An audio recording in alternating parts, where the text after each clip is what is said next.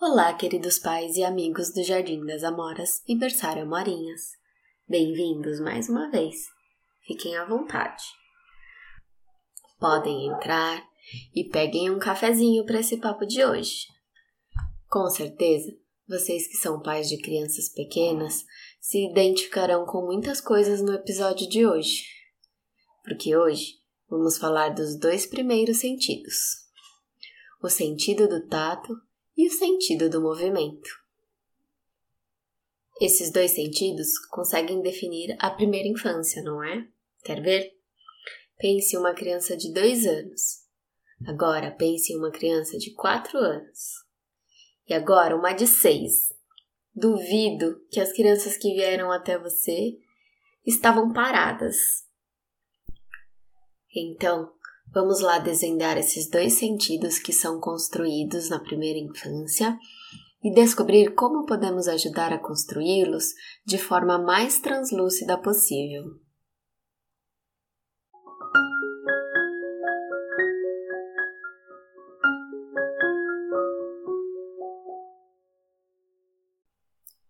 Estrelas falavam antigamente aos seres humanos. Seu silenciar é destino do cosmos.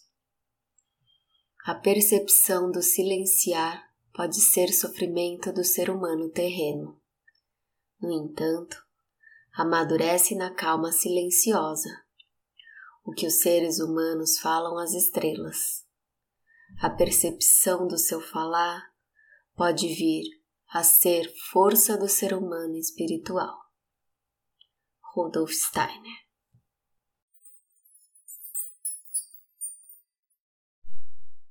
Os quatro sentidos básicos, também chamados de sentidos volitivos ou sentidos inferiores, são o mundo do meu corpo e são desenvolvidos principalmente na primeira infância.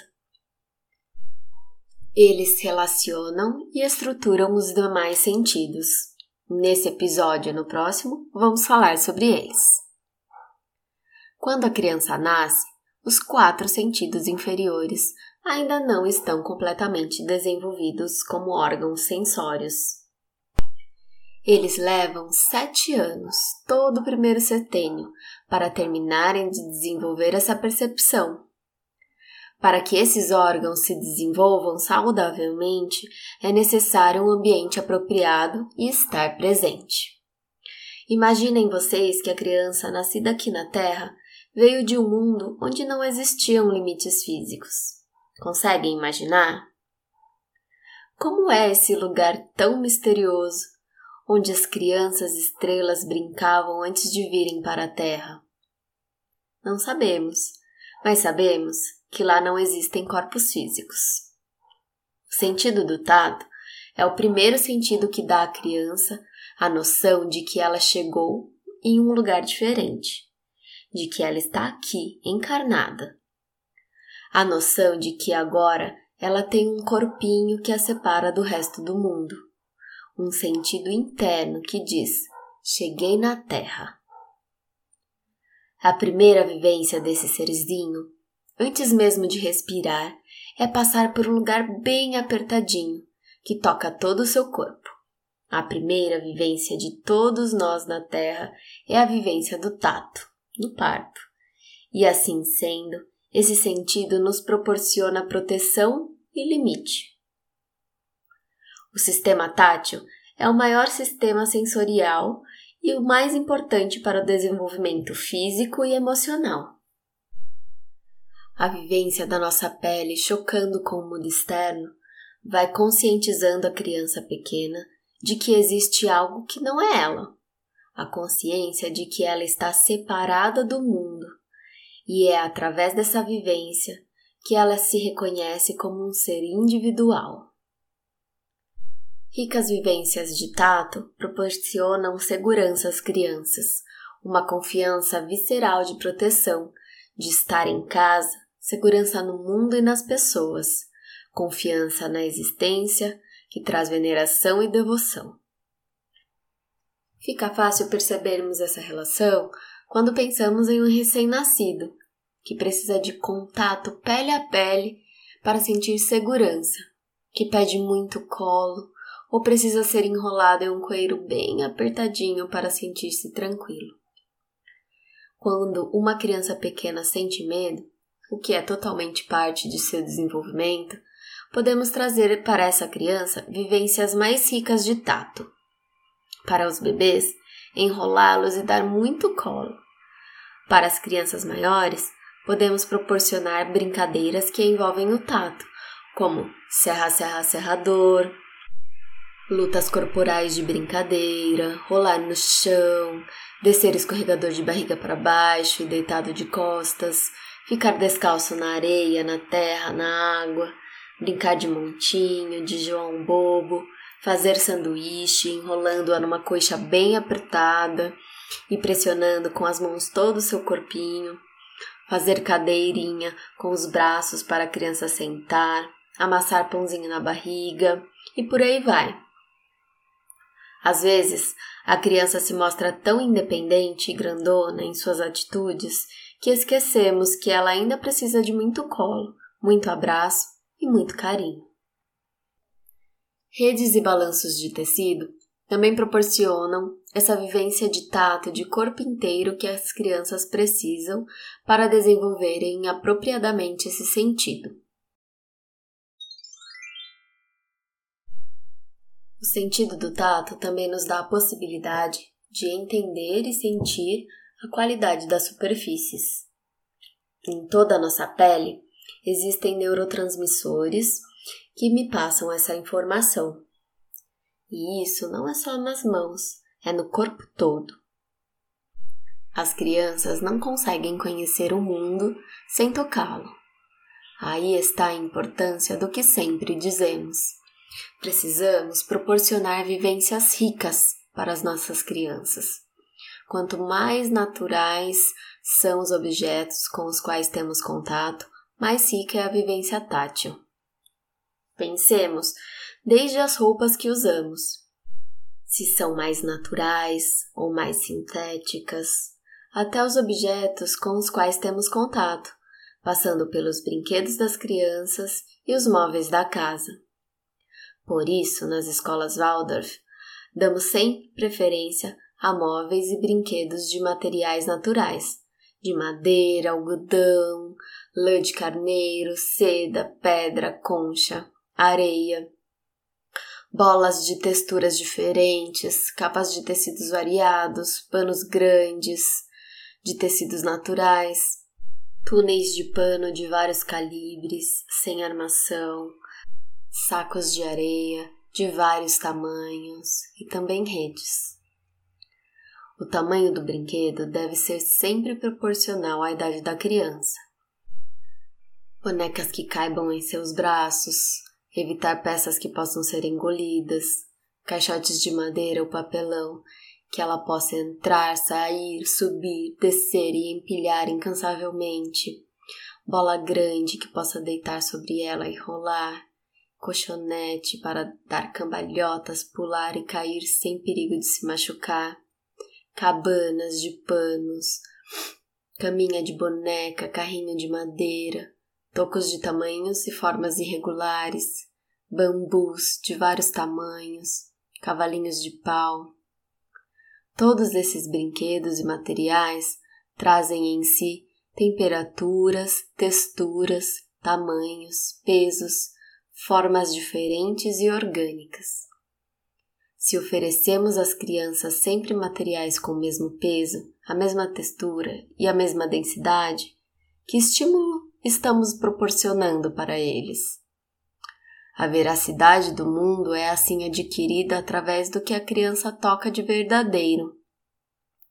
Além disso, é muito importante proporcionar vivências na natureza, pisar na grama, brincar na areia, na terra, na água, caminhar num bosque, nadar num rio, subir em árvores. Imaginem a riqueza de um ambiente natural em comparação com um parque todo emborrachado para que as crianças não se machuquem. Quando o sentido do tato é saudável e a criança tem noção dos próprios limites, ela desenvolve a primeira pele, que é física. Eu vou até onde eu toco o mundo. Uma segunda pele protetora forma a segunda camada de percepção de limites e é chamada de etérica ou protetora. Permite deixar em segundo plano o som, a luz e o cheiro que não me interessam ou que me incomodam. Essa segunda pele permite filtrar as impressões sensoriais, manter a atenção e não se deixar invadir por estímulos visuais presentes, dando concentração à atividade. A terceira pele é a emocional ou astral, que permite controlar as emoções e também ficar centrado. A quarta pele é o eu, a pele social. Informa como o eu se coloca diante do outro, com confiança ou insegurança, com aproximação ou afastamento, agir contato perante o outro. A segunda, terceira e quarta pele se fundamentam na primeira, a física. Uma criança que tem uma pobre vivência tátil terá, portanto, dificuldades em desenvolver o tato no social em sua vida adulta, o que chamaremos de sentido do eu ou sentido do eu do outro. Falaremos mais desse sentido no nosso último episódio. Quando o sentido do tato não está bem integrado na criança, podemos observar alguns sinais. Crianças muito sensíveis aos cheiros, sons e estímulos visuais, crianças que não conseguem controlar as diferentes emoções, riem ou choram demasiadamente, surgem medos e fobias, medo de situações novas e desconhecidas, falta veneração e devoção. Não existe uma percepção clara de onde é seu limite e onde começa o outro. E nesse caso, podem ser vistas como crianças invasoras. Quem não possui o limite de si não consegue perceber o outro. A criança também pode desenvolver uma defensividade tátil. Aquela criança que está sempre em estado alerta, um leve esbarrão e ela sente como se fosse um soco. E ao mesmo tempo, um soco é percebido como um toque agradável. Então ela pede uma brincadeira mais bruta, é nervosa, ansiosa, não consegue se acalmar e é taxada de agressiva. A indisciplina também pode ter a ver com a noção de limite, falta tato. Algumas crianças também não suportam a etiqueta das roupas e o toque do lençol pode incomodar. Esses são alguns dos sinais de que algo não vai bem, mas devemos sempre observar criança por criança, sem tirar conclusões precipitadas. No caso de uma preocupação com o desenvolvimento desse sentido, vale buscar ajuda profissional.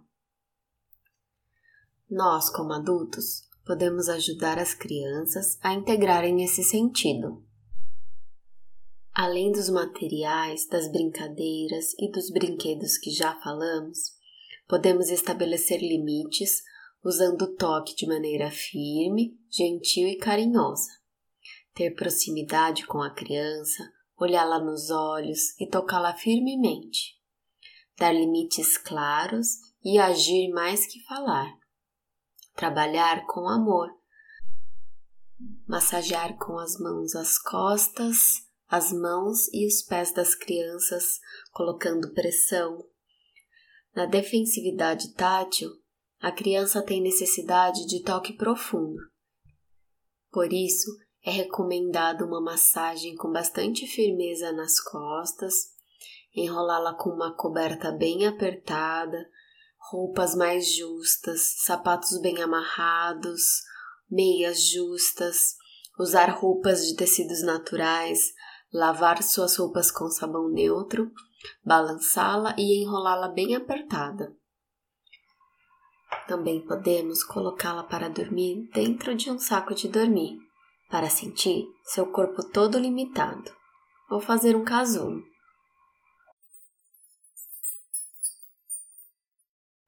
Agora que entendemos o tato como um sentido tão primordial, podemos conhecer o sentido do movimento.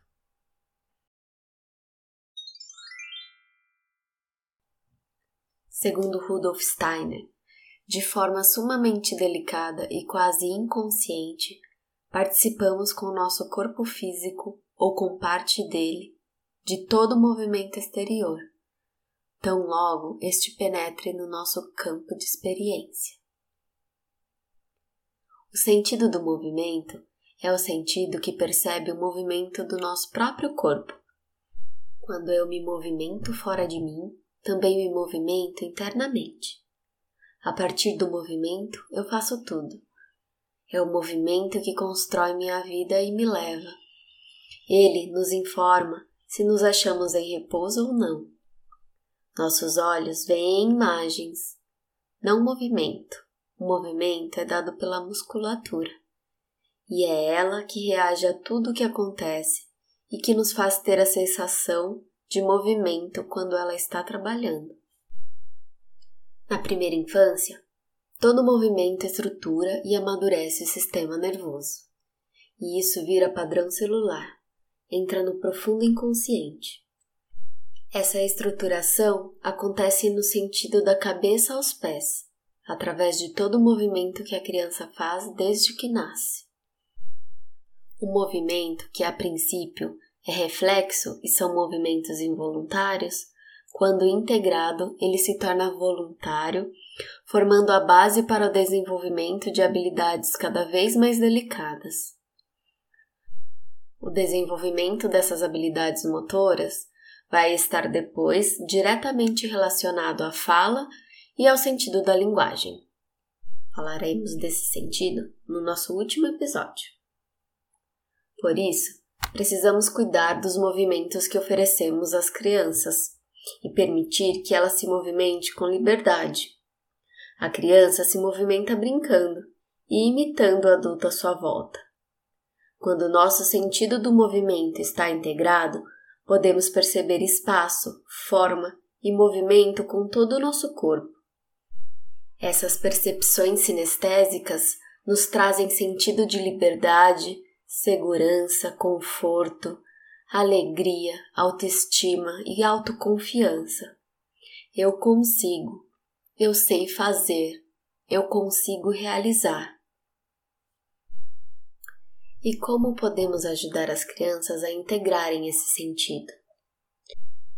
Esse sentido é trabalhado através de toda a brincadeira que envolva movimento correr, pular, dançar, pular corda, rolar, fazer cambalhotas, bater palmas, carregar, puxar, empurrar, imitar movimentos de bichos, brincar de casinha, varrer, puxar, lavar roupa, torcer, pendurar, colocar boneca para dormir, cozinhar, fazer pão, ralar cenoura, ajudar a pôr e tirar a mesa, arrumar as cadeiras, brincando de jardim, rastelar, carregar balde de água, recolher folhas, arrancar matinho, regar flores, fazer castelos de areia, construir poças d'água, buracos, ruas.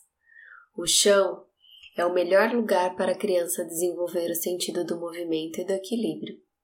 O colchonete ou tapete permite à criança se movimentar nas mais variadas formas sem que ela se machuque. Podemos usar os caixotes para entrar, sair, empurrar, empilhar, arrastar, carriolas, batistacas, tamborzinho, carros, caminhões, carretas, bolas de tamanhos variados, baldinho, regador, bacia, pás, bambus, colheres de madeira, funil, peneira. Também podemos usar aqueles parquinhos que existem nas praças, como os balanços, gangorras, gira-gira, gaiola, escorregador, rede, cordas. Uma infinidade de brincadeiras e brinquedos que ajudam a estimular e cultivar esse sentido. Na época em que vivemos, cada vez mais crianças estão impedidas de se movimentarem livremente, no bairro, em casa e na escola. Nesse período de pandemia, isso foi ainda mais catastrófico. Muitas crianças deixaram de se movimentar e permaneceram paradas em frente às telas. Quando esse sentido não está integrado, podemos ver alguns sinais que nos dão alerta de que algo precisa mudar. As crianças podem apresentar descoordenação, desorganização e desencadear uma pré-depressão. Geralmente ficam solitárias, inibidas, com medo, em estado de alerta, assustadas, inseguras de fazer um movimento e não conseguir. Nós, como adultos, temos a tarefa de nos envolver amavelmente com a criança, dar autonomia, deixá-la fazer sozinha o que for capaz de realizar e deixá-la fazer em seu tempo. Reconhecer e elogiar cada mínima coisa que ela possa ter feito sozinha. Trabalhar com consciência cada movimento feito, porque a criança estará não só imitando o gesto físico, mas também o gesto moral interno do adulto. Ela necessita que estejamos presentes Podemos encorajar e providenciar para que as crianças participem nas tarefas da vida diária em casa. Lavar a louça, colocar a mesa do café da manhã, regar as plantas do jardim, arrumar a cama. Alguma atividade que ela consiga fazer de acordo com sua idade. E lembrar sempre de agradecê-la. As crianças adoram ajudar Precisamos proporcionar um lugar amplo e livre de perigos onde a criança possa se expressar nos mais variados movimentos corporais. Deixá-la andar e correr tudo o que necessite. Lembrando também de propiciar pausas entre as atividades para descanso e revitalização e evitar telas. É importante para crianças pequenas não deixá-las presas em cadeirinha ou carrinho. E principalmente não usar o andador. Ele foi proibido pela Sociedade Brasileira de Pediatria por causar acidentes e deixar consequências. Então, por hoje é só. No próximo episódio continuaremos falando dos sentidos inferiores, desenvolvidos principalmente no primeiro setênio. Espero vocês na semana que vem para falarmos sobre o sentido vital e o sentido do equilíbrio. Até lá!